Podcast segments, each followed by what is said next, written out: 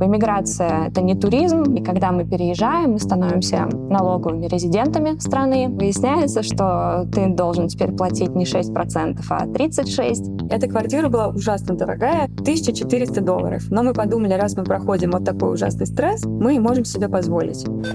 Заберите карту. Заберите деньги.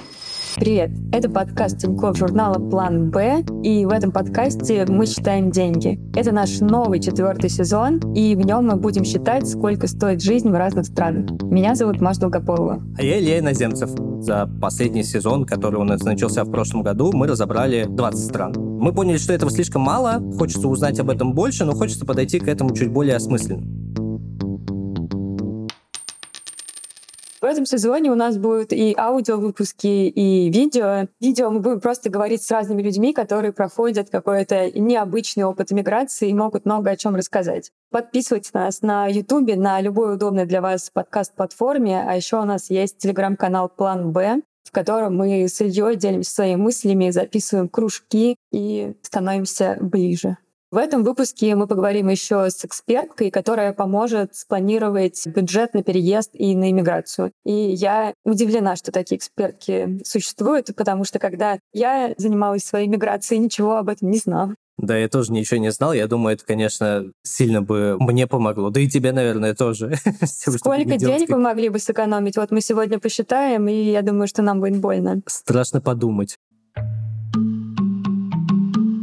Так, ну что же, посчитаем наши с тобой траты, и мне, честно говоря, очень стрёмно начинать это делать, потому что я точно знаю, что я зарабатываю больше, чем многие в России. И мне кажется, я вот вхожу там, вот знаешь, вот эти вот 10% богачей, хотя, конечно, это абсолютно э, смешно, где я, где богачи. Я специально посмотрела статистику, и, например, по опросу 2022 года сбережения есть только примерно у 30% россиян. Например, в 2019 году средний размер этих накоплений по другому опросу составлял что-то между 140 и 219 тысячами рублей у трети населения России есть накопления, да, были какие-то сбережения. У меня их никогда, ну, в таком размере не было, так что я в целом еще в 67%, то есть да, в большинстве. Познакомьтесь с Ильей. Илья едет в Лондон, и у него нет сбережений. Вот с таким человеком я имею дело. Посмотрим, что из этого выйдет. Вполне возможно, следующий выпуск будет записан, не знаю, в пригороде Плявников.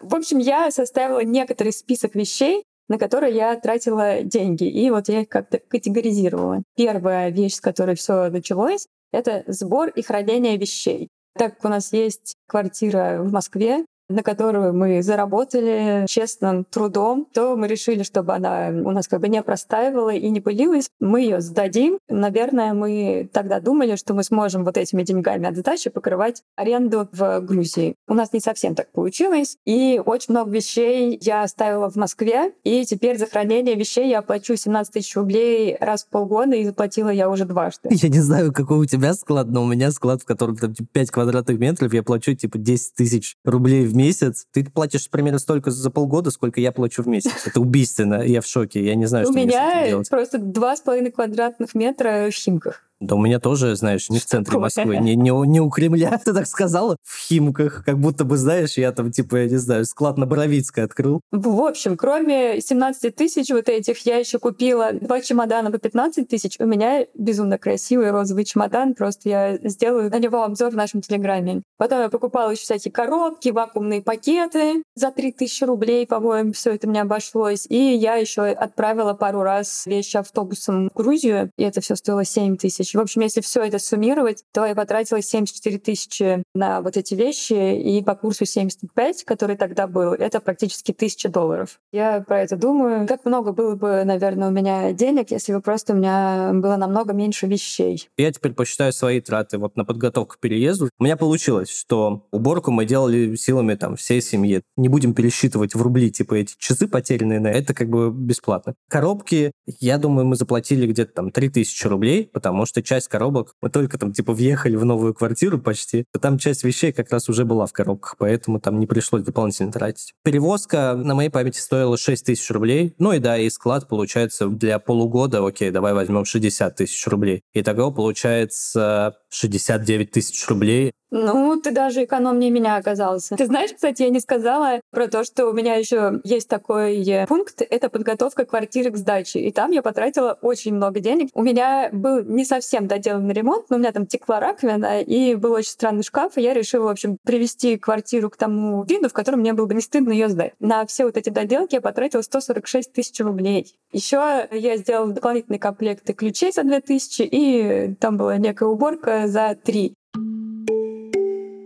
Я ездила туда-сюда несколько раз. Обычно в Грузию я езжу через Владикавказ, так проще и намного дешевле. То есть это обычно просто самолет до Владикавказа из Москвы и маршрутка до Тбилиси. И вот всего на все передвижения на двоих у меня получилось 61 тысяча рублей, то есть около 800 долларов. Я считаю на троих. Естественно, моя сумма тут будет, она как-то больше. Но если в пересчете на человека, то на самом деле разница не такая большая. Но я потратил 150 тысяч на билеты Москва, Ташкент, Рига на троих. Это я на себя, на супругу и на свою дочку. И еще я сюда закладываю 20 тысяч рублей когда я ездил за вещами в Москву, я поехал в Москву на автобусе, и потом я ехал на машине, но в машину я еще погружал много коробок. Поэтому часть вот доставки вещей, которые с предыдущего раза, да, они вот сюда включены. Я сделала новый загран за 5000 рублей, доверенность 2000 рублей просто на всякий случай, и еще я сделала некие апостили за 5000 рублей, и я даже уже не помню, что это за апостили и для чего они мне могут понадобиться. Но, возможно, когда-нибудь они понадобятся. И всего 12 тысяч или 160 долларов. Мне повезло, что мы считаем только, значит, переезд в Ригу, в Латвию, да, но не считаем мой переезд в Великобританию, потому что, типа, это был бы совсем much. Но у меня получается, что я заплатил пошлину 210 евро по курсу тогда еще 8 80 рублей. Это примерно 17 тысяч рублей тогда получалось. Это Мне на нужна... ВНЖ. На ВНЖ ты подавался. Да, да, да. На то, чтобы получить вид на жительство как супруг гражданки Евросоюза. Мне нужна была справка об отсутствии туберкулеза, которая требуется для вот жителей России в странах Евросоюза. Да, эта флюорография стоила, ну, там, полторы тысячи рублей вот на тот момент. И справка об отсутствии судимости бесплатно. Мне нужна была тоже для оформления ВНЖ. И сюда же генеральная доверенность, которую я сделал, это, ну, там, полторы тысячи рублей получилось. Итого получается 20 тысяч рублей. Перевозка животных. Билет на самолет 5000 рублей. Я ее сдавала в багажное отделение, потому что я не знала, куда мы можем поехать дальше. Мне было интересно, как она перенесет вот этот вот короткий перелет. И все было супер, хотя мы волновались ужасно. Переноска 9000 рублей. Справка, чтобы она могла выехать из России и заехать в Грузию 900 рублей. И еще была вот эта некая обработка от паразитов. Кажется, там была таблетка за 800. При этом у нее уже был чип и все прививки. Вот это я не считаю. Ну, тебе повезло, потому что твою собаку-то можно поместить в самолет. Моя собака весит 30 килограмм, поэтому я ее перевозил по земле, и я потратил там 400 евро по курсу, тогда это 70 рублей где-то было, да, то есть 28 тысяч рублей я потратил. Но я вместе с собакой еще пару коробок, по-моему, тоже закинул, то есть в эту стоимость еще немножко коробочек попал. Любые, короче, доставки, которые вы осуществляете, перевозки, нужно брать, типа, какие-то вещички с собой. Но за прививки и паспорт я заплатил совсем недавно, то есть моя собака полтора года существовала в таком полулегальном статусе. Да как же это возможно? Да, я заплатил, ну, где-то 65 евро. Получается, это 6,5 тысяч рублей. Следующий пункт жилье. И вот это ты знаешь, Илья, жилье — это всегда моя ахиллесовая пята. И вот нам в Грузии очень сильно не повезло, потому что мы искали квартиру, когда, мне кажется, пол России искала почему-то квартиру в Грузии. Мы очень долго метались по Airbnb, и Никита там в какой-то момент жил буквально, знаешь, вот этой кладовки Гарри Поттера под лестницей. Всего за все вот эти квартиры на Airbnb мы заплатили 2800 долларов. Еще мы в какой-то момент увидели очень красивую квартиру, эта квартира была ужасно дорогая, 1400 долларов. Но мы подумали, раз мы проходим вот такой ужасный стресс, мы можем себе позволить. Никита туда заехал. Я как раз в это время была в Москве. Он пожил там, кажется, два дня. На второй день сосед, грузинский дед, выбивал входную дверь. Я помню, это был ужас какой-то. Ну, то есть это выглядело реально как какой-то тикток, но который, типа, ты смотришь со стороны, смеешься, но когда ты понимаешь, что это происходит с твоими друзьями, ты такой думаешь, блин, что вообще происходит? И там был скандал на полночи, потому что Никита позвонил человеку, который ему эту квартиру сдал, он приехал, потом они начали скандалить. Никита в это время сидел в квартире и боялся, что дед совсем разойдется и будет выбивать у него стекла в окнах, потому что это первый этаж. Ну и, в общем, Никита в ту же ночь собрал вещи и уехал, но нам очень повезло, что мы вернули практически все деньги, ну вот за исключением платы за несколько дней, потому что ну, мы очень много денег заплатили, то есть там это было что-то в районе трех тысяч долларов, и нам было бы, конечно, ужасно жалко их потерять. И потом мы сняли ужасно дорогую квартиру и еще ужасно плохую. Это была квартира за 1200 долларов, и мы жили там полгода. Это моя личная боль, я принесу ее через всю жизнь. И, в общем, за все это мы, получается, потратили 10 тысяч долларов или 750 тысяч рублей. Ты здесь побеждаешь, потому что мне повезло жить в квартире родителей супруги. И я платил только за коммуналку. Но коммуналка была не маленькая всегда, потому что квартира большая. Если считать коммуналку за полгода, то в среднем получалось где-то 400 евро по курсу там 80 рублей. 32 тысячи рублей в месяц, ну а за полгода получается ну, около 192 тысячи рублей. Я думаю, что здесь пришло время подвести итоги. Вот эти вот все наши суммы, которые мы собрали, вот так вот мы их типа компилируем, и давай вот считать, сколько мы в итоге потратили. Если считать на максималках и учитывать все эти траты, то тогда это больше миллиона или около 14 тысяч долларов, что, конечно, абсолютно звучит скандально, просто ужасно. Кстати, я вспомнила, что я не учитываю одну большую трату, потому что мой муж одним утром собрался, поехал на рынок и купил себе там машину за 5 тысяч долларов. И теперь нам еще надо продать продать. Слушай, ну вы же эту машину типа не использовали для переезда, поэтому давай мы ее как подбросим. Ну, да, да. Просто я помню, какая это машина, я ее реально легко отбросить, мне кажется, так в кювет. Так, не ладно, надо, хорошо. не надо мою машину оскорблять. Ладно, хорошо, хорошо, хорошо, простите. Просто мы тоже взяли машину, она стоила там чуть дешевле, то есть она вообще стоила там очень дешево, но там ее ремонт и вот это все такое. И нам надо сделать батл машин в нашем телеграм-канале. Я думаю, что нам нужно, знаешь, просто однажды встретиться где-то там на нейтральной территории, вот между Латвией и Грузией, да, и приехать туда на машинах и такое дерби, топ-гир на, на тачках. Я вот подсчитываю свои расходы, но получается уже полмиллиона рублей, и здесь вот как раз разница куда выше, потому что ты платишь за аренду, а я не плачу. Как ни крути, получается, что мы с тобой потратили на переезд несоразмерно разные суммы. Как-то так вышло, что, скорее всего, я потратил меньше. Намного, при том, что я в Грузии, а ты в Евросоюзе с ВНЖ. Что происходит? А, ну, в общем, ну, я чувствую себя не победителем по жизни, не победителем. Я предлагаю поговорить с эксперткой и определить сумму, которая будет адекватной на переезд. И я предполагаю, что это вряд ли будет какая-то одна сумма, так как очень много составляющих. И, скорее всего, это будут такие денежные интервалы в зависимости от обстоятельств. Я назову эти интервалы пакетами. Мы позвали экспертку Алену Алексееву, которая более 10 лет консультирует по планированию личных финансов, а последнее время помогает с планированием бюджета в эмиграции. Ален, здравствуйте. Спасибо, что присоединились к нам сегодня. Добрый день. Спасибо, что позвали. Как вы оказались в Турции, а затем в Португалии? На самом деле еще в карантин, потому что мы решили, что лучше этот период переждать в теплой стране, в теплом климате, и выбрали Анталию как одно из лучших мест э, по соотношению на тот момент цена-качество. Когда мы переезжали в Турцию, это был осознанный переезд, безусловно, но он был первый, мы совершили много ошибок. Например, что мы сначала сняли квартиру на полгода, потому что не знали, что останемся на более долгий срок. Поэтому здесь мы переплатили, безусловно, потому что долгосрочный контракт аренды — это всегда способ оптимизации бюджета переезда. Я сейчас точно не вспомню, сколько мы потратили тогда при переезде в Турцию, но на тот момент казалось, что переезд не казался чем-то дорогим, это было доступно, и мы вполне вписались э, в наш бюджет, но при этом, да, я помню, что ряд ошибок мы все-таки совершили. Я когда думаю про ошибки, то даже не знаю, что туда можно внести, потому что иногда кажется, что иммиграция — это какая-то одна большая ошибка. А я, кстати, вот слушаю вас, понял, что я практически не совершил какие-то ошибки при переезде, за исключением того, что я поменял деньги по плохому курсу. Я думаю, может быть, я там потратился немножко больше на собаку, чем нужно было в плане ее переезда, но как будто бы нет. Что еще может быть, кроме недвижимости, в плане каких-то вот ошибок? Да на самом деле полно ошибок, потому что очень часто люди забывают о том, что переезд — это сложно планируемая штука, и нереально предусмотреть все. И многие читают определенный бюджет переезда, берут эти деньги и едут. Но когда возникают какие-то непредвиденные ситуации, то, конечно, бюджет переезда сильно увеличивается. И здесь начинаются какие-то такие стрессовые истории для людей. Еще одна ошибка, на которую тоже мы нарвались в тот момент, когда мы переезжали, у нас недостаточно были диверсифицированы карты и счета. То есть мы ехали там с одной карточкой, с одним рабочим счетом. Тогда еще российские карты российские счета работали, все было окей. Потом карты начали блокировать.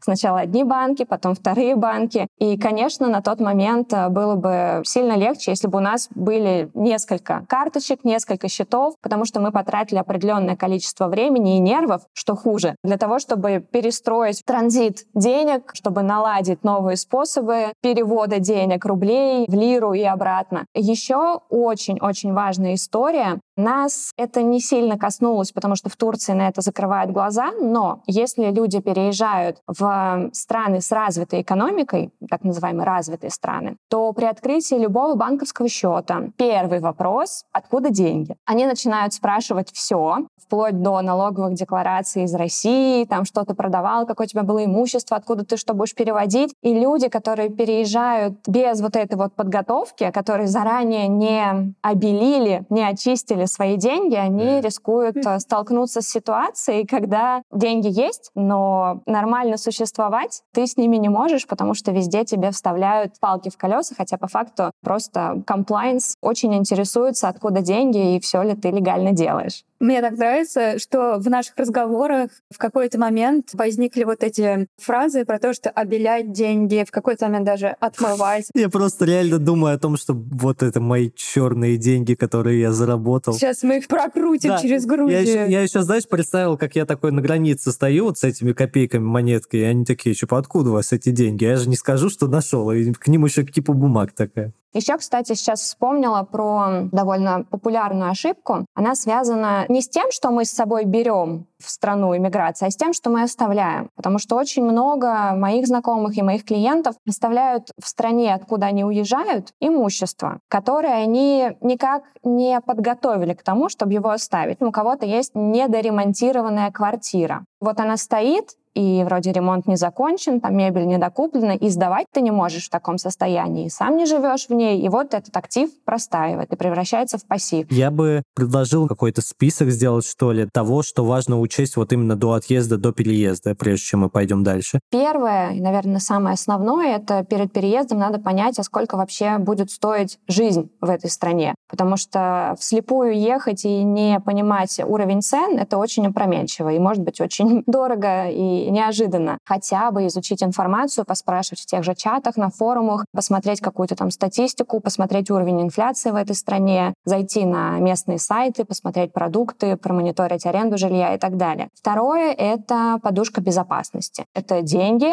которые вы будете использовать как резервный фонд, если вдруг что-то пойдет не так. А пойти может очень многое не так, потому что учесть все сложно. Также, конечно, валютные вопросы, найти оптимальные курсы, оптимальные способы и обмена валют, и перевода денег. Также вот про налоговые декларации, конечно, я рекомендую подготовить немножко свое прошлое финансовое к вопросам, которые могут возникнуть от финансовых организаций той страны, в которой вы переезжаете. Позаботиться об активах, которые вы оставляете, машины, квартиры, и также о пассивах, потому что у кого-то есть кредиты, кто-то забывает о том, что ему еще там его ипотеку или какой-то кредит долго выплачивать, перегоняет все рубли, а потом, ой, очередная дата платежа, а я вроде как все уже поменял, перевел, и начинаются вот эти вот пляски с деньгами. Ну и, конечно, мне кажется, что еще очень важно заранее узнавать про налоги страны, в которую ты едешь. Потому что иммиграция — это не туризм, и когда мы переезжаем, мы становимся налоговыми резидентами страны. Иногда бывает очень неожиданный сюрприз, когда выясняется, что ты должен теперь платить не 6%, а 36%,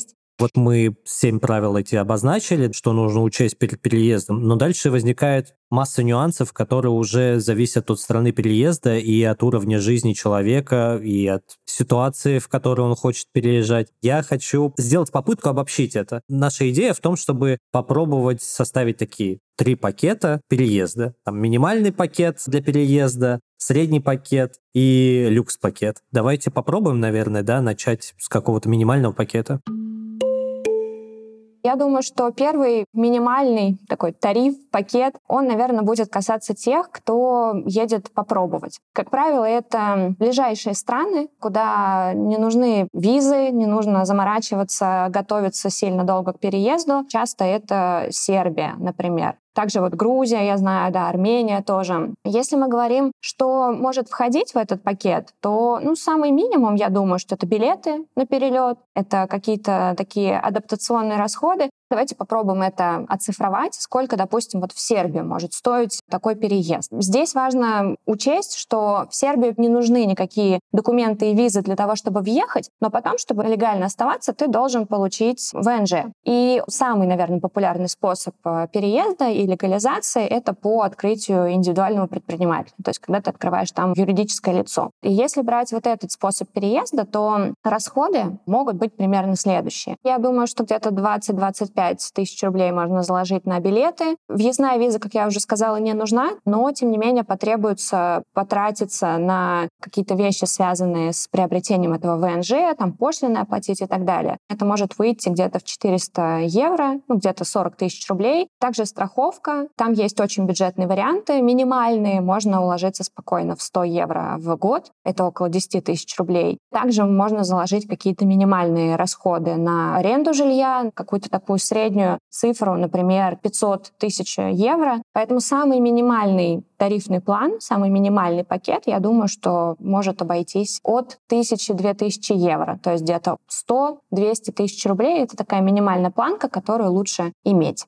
Это похоже как раз на мой вариант, так как я как раз в Грузии. Но у меня такой вопрос, когда вот я вас слушаю, появляется насколько вообще разумно действовать вот через этот минимальный пакет. Как мне кажется сейчас, вот это каждое какое-то телодвижение, оно забирает довольно много энергии, ну и, наверное, денег тоже. Надо каждый раз что-то там докупать. Не знаю, там какие-то разделочные доски, постельное белье и все такое. Это все как бы ну, много сопутствующих расходов. Насколько логично вот через этот минимальный пакет действовать, в каких случаях это может быть полезно? Или, может быть, лучше так не делать, если есть такая возможность, и сразу на какую-то более серьезную штуку рассчитывать? Все сильно зависит от настроений, с которым переезжает человек. Для кого-то это может оказаться вынужденной мерой, и он, переезжая, может не осознавать до конца, на какой срок он едет. Тогда, конечно, ему нелогично вписываться в контракт аренды на 1, 2, 3 года, как вот, например, в Португалии. Здесь минимум от двух лет аренда. Поэтому не для всех этот вариант подходит. Конечно, если ты едешь на какой-то неопределенный срок, то можно воспользоваться этим пакетом, этим тарифом. Но да, если начинать это все считать, действительно получается, что вот эта вот неопределенность в начале, она может вылиться в более высокие расходы.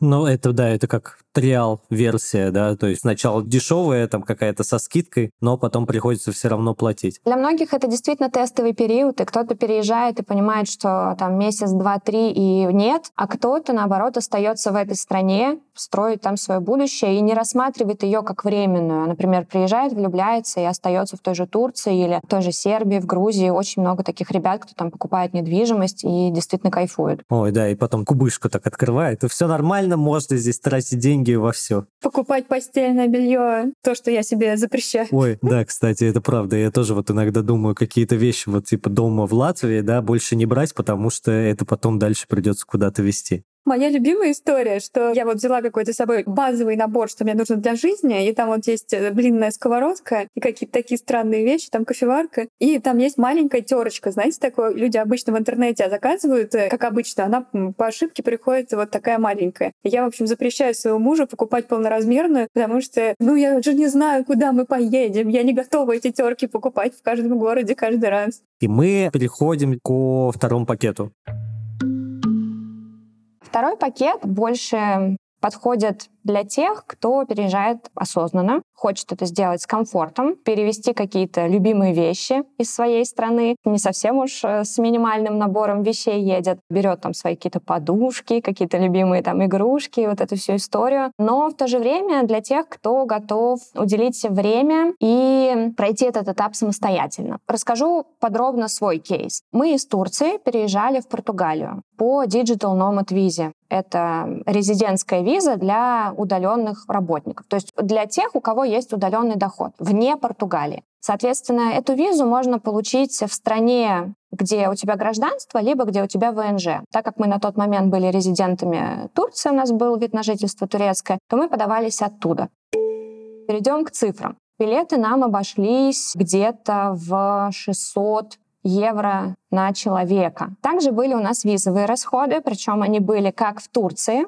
когда мы получали вот эту въездную визу резидентскую, так и здесь на месте. Мы тоже потратили определенное количество денег на карточку ВНЖ, на перевод документов, сначала на турецкий, потом там на английский и так далее. То есть на визовые расходы я бы заложила тоже где-то примерно 500 евро на человека или 50 тысяч рублей. Также важно показать для Португалии накопление как раз-таки вот эти вот подтверждения платежеспособности. От 10 тысяч евро нужно показывать на человека. И здесь очень важный нюанс и ловушка, в которую попадают практически все. Многие думают, что они покажут эту сумму, и ее же потом потратить на квартиру, на аренду, на мебель и так далее. Но так не получится, потому что эту сумму ты показываешь перед переездом для получения вот этой резидентской визы. Потом ты приезжаешь в страну, ты должен арендовать квартиру, заключить договор, внести все платежи вперед за квартиру и так далее. И потом ты идешь на собеседование уже на ВНЖ внутри Португалии и опять должен показать свежую выписку с этой же суммой. То есть не получится ее потратить или не получится показать ноль на счете, да, или меньше сумму. И не получится показать старую выписку. Нужна свежая выписка. Также, конечно,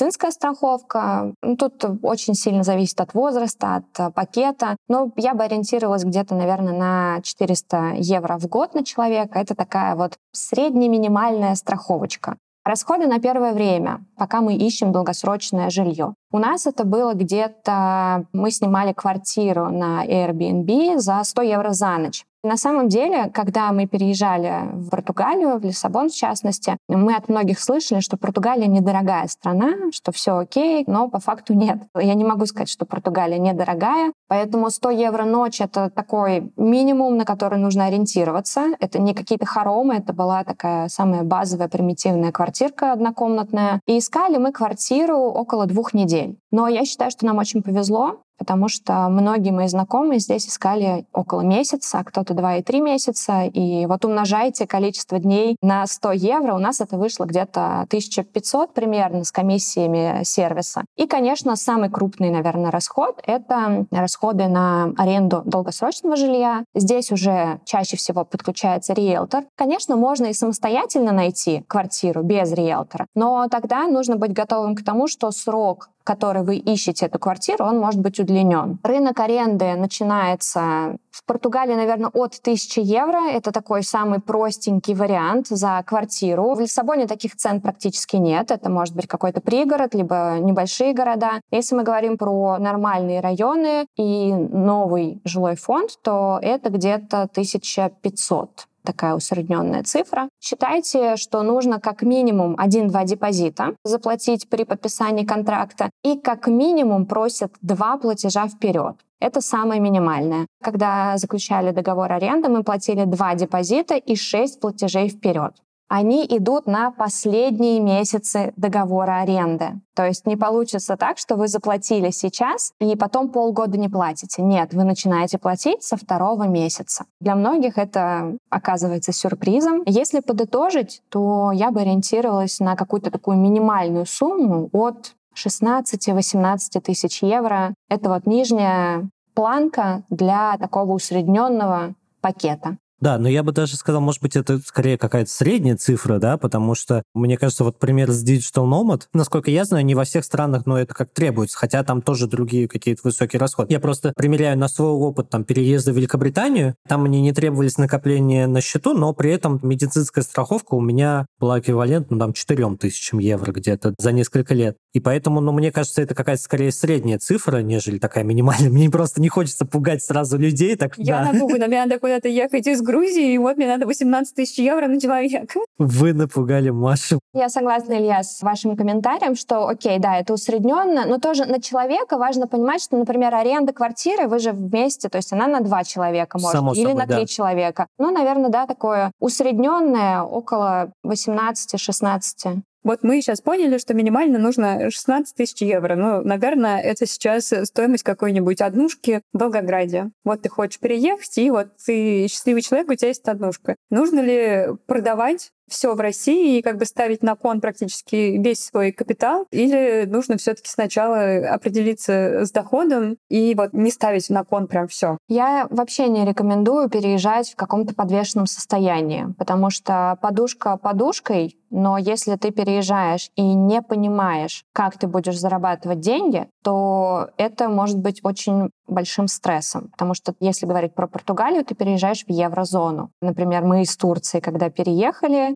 мы немножко обалдели от уровня цен и так далее, от курса, который случился примерно в момент нашего переезда. То есть одно дело там евро 60 рублей, а другое дело 100. И доход по большей части в рублях был на тот момент. По поводу того, продавать ли все, зависит от целей. Нет универсального ответа но очень многие, кто переезжает в Португалию, они переезжают надолго, и они отдают себе в этом отчет, потому что Португалия одна из немногих стран, которая через пять лет легального проживания готова дать паспорт. Ну, понятно, что его еще несколько лет надо будет подождать, это гражданство, но тем не менее люди, когда переезжают в Португалию, обычно ориентируются на 5-7 лет для того, чтобы получить паспорт. Сюда мало кто едет на 1-2 года. В этом нет смысла. Поэтому, если вы готовы поставить на кон все, и вам важен европейский паспорт, why not? Почему бы не рискнуть? Если вы не готовы так рисковать и нет таких накоплений, то, может быть, имеет смысл выбрать пока более простой, более бюджетный вариант и не ехать в еврозону. Я думаю, здесь мы можем перейти как раз к люкс-пакету. Я помню, раньше было вот это на рынке садовод, можно было купить там за 10 тысяч рублей пакет из ЦУМа. Вот это, мне кажется, наш случай сейчас.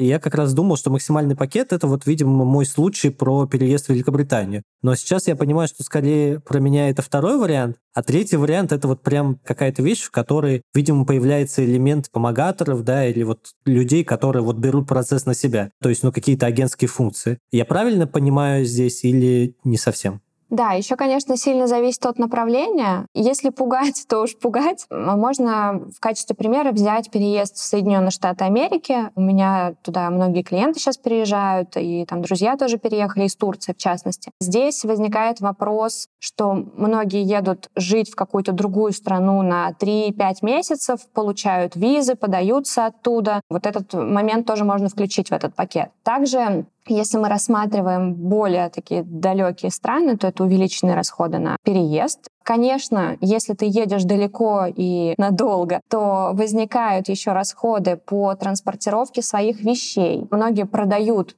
свою недвижимость, продает все имущество. Часть вещей распродают, часть вещей перевозят с собой, и это не помещается в багаж. Тогда уже используют услуги транспортных компаний. Как правило, люди тоже в максимальный пакет включают там транспортировку животных. Кто-то переезжает, кстати, вообще прям семьями, целыми поколениями. То есть не только, например, там муж, жена и ребенок, кто-то берет с собой еще родителей, бабушек, дедушек. Ну, то есть это такая иммиграция прям действительно на долгий срок с корнями. Я бы это отнесла к этому пакету. В качестве примера хочу взять Соединенные Штаты Америки, Майами, штат Флорида. Виза талантов О1 — это довольно популярная история у тех, кто переезжает сейчас в Штаты. Какие могут быть расходы? Допустим, транспортировка вещей. Примерно 20 долларов за килограмм будет стоить. Это такая от цифра. Понятно, что можно чуть меньше, чуть больше. Наверное, средняя, 20 долларов. Хранение вещей в России тоже зависит от того, сколько у вас вещей, на какой срок. Вилка от трех тысяч до 10 тысяч рублей получается за э, хранение вещей в Москве. Визовые расходы, сопровождение,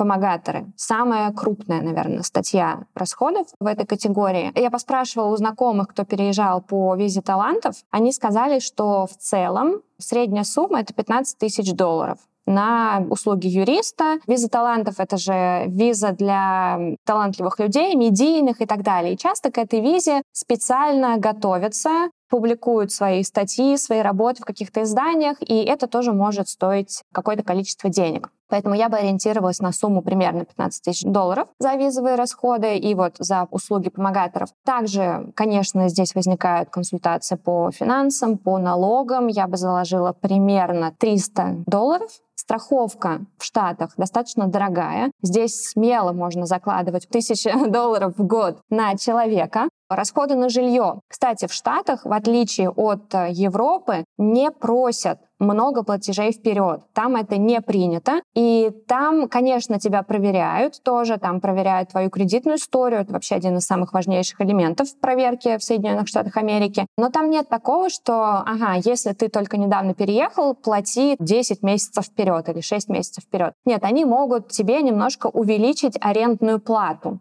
в месяц. Но платежи вперед они не берут. Поэтому там обычно ты платишь один депозит и один месяц вперед. И часто, кстати, в Соединенных Штатах Америки надо еще платить определенную сумму за проверку тебя. То есть арендаторы платят арендодателю за то, чтобы арендодатель проверил твой кредитный рейтинг, твою историю и так далее. Эта проверка платная, она стоит около 100 долларов, одна проверка. Поэтому учитывайте, что чем больше квартир вы смотрите, чем на большее количество квартир вы подаетесь, тем выше может быть этот расход. Если все вот это вот обобщить и добавить еще адаптационные расходы на репетиторы по иностранному языку, там какое-то минимальное количество сессий с психологом и так далее, то, наверное, это будет где-то от 25 28 тысяч долларов исходя из этих цифр, я вот понимаю, что здесь-то как раз вот тоже получается половина, это вот то, что мы говорим, там, агентства и помогаторы. И действительно, ну, угу. вот стоимости у них высокие, но, например, вот я тоже по визе талантов вот в Великобританию переезжаю, я увидел просто стоимость, сколько агентство стоит. И я такой подумал, мне это не нужно, и можно, в принципе, как будто бы без этого обойтись. Это как бы для тех, кто вообще не хочет париться там ни о чем, да, и сразу просто вот отдать деньги, и чтобы все за него работало.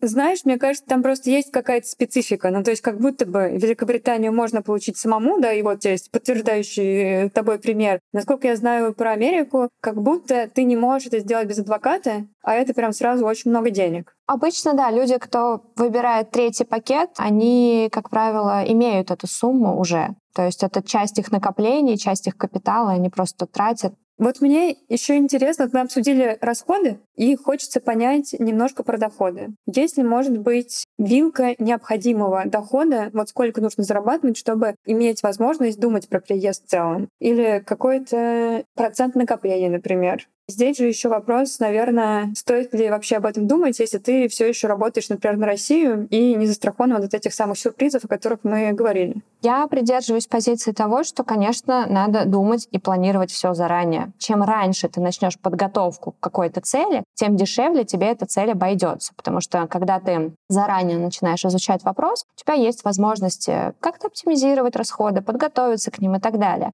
Поэтому готовиться точно нужно, планировать точно нужно, откладывать точно нужно. Если мы говорим про какую-то сумму дохода, совет там откладывайте минимум 20% звучал бы глупо и нереалистично, потому что помимо переезда у людей есть еще другие цели. Кто-то, не знаю, продолжает выплачивать какую-то ипотеку да, за недвижимость, кто-то хочет продолжать вести тот же комфортный образ жизни, ездить в путешествия. Тогда, конечно, для него цель переезда будет немножко отдалена во времени. Но если нужно собраться и быстро это сделать, то люди готовы, как правило, и по 50, и по 60 процентов от своего дохода откладывать ради вот этой цели, урезать в себя в чем-то. Я, наверное, хочу задать еще финальный вопрос. Ну, то есть мы вот обсудили, что все это дорого и сложно, напугались цифрам. Мне хочется от вас, как от финансового консультанта, услышать что-то, может быть, более вдохновляющее, зачем это стоит делать. Вот я последнее время стараюсь относиться к своему переезду как к какой-то инвестиции в будущее. То есть, возможно, это какой-то такой проект, который мне позволит в будущем зарабатывать больше, возможно, меня к чему-то подтолкнет